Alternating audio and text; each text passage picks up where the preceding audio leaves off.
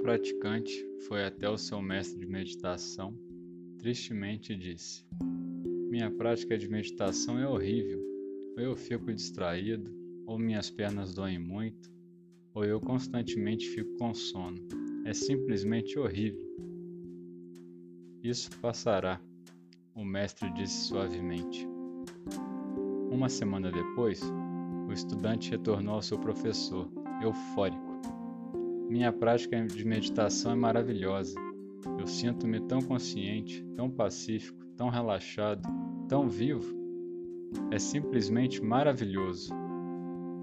O mestre disse tranquilamente: Isso também passará.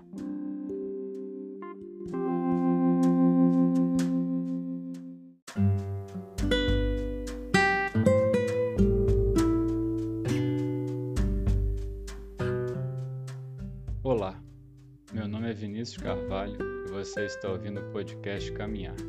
Seja muito bem-vindo. Esse conto é bem divertido. O aluno medita constantemente e sofre com diversas dificuldades em sua prática que o desanimam. Seu professor, para motivá-lo, lhe diz: Isso passará. Imbuído de nova vontade e confiando nas palavras do mestre, o aluno retorna à prática e de forma surpreendente, todos os seus problemas se resolvem e sua prática meditativa se torna excelente. Feliz, vai comunicar seu mestre da novidade e imagina a cara dele quando o mestre lhe diz: Isso também passará. Este conto, ao mesmo tempo em que diverte, ele também ensina. E o que é ensinado aqui? A impermanência.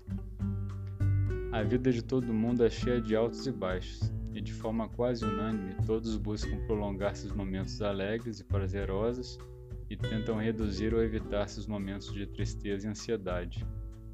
Apesar de nossos esforços, isso é impossível.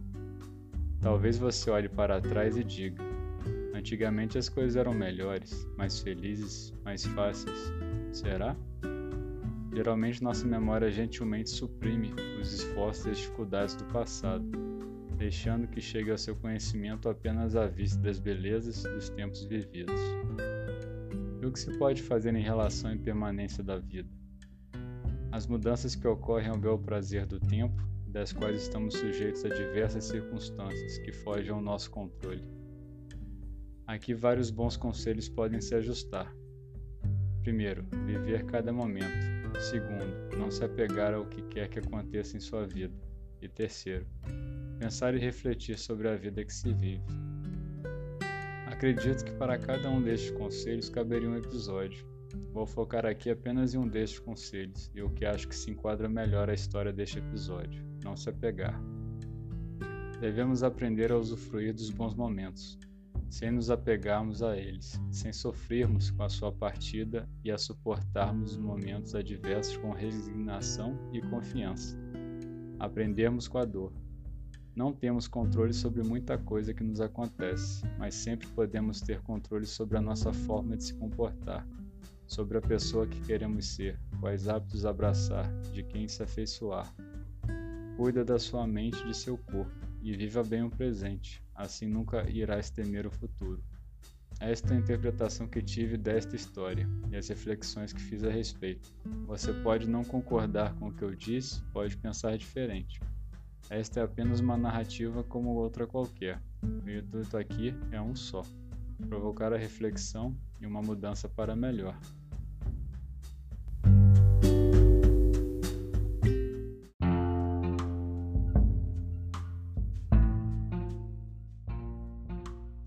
Este foi o oitavo episódio do podcast Caminhar.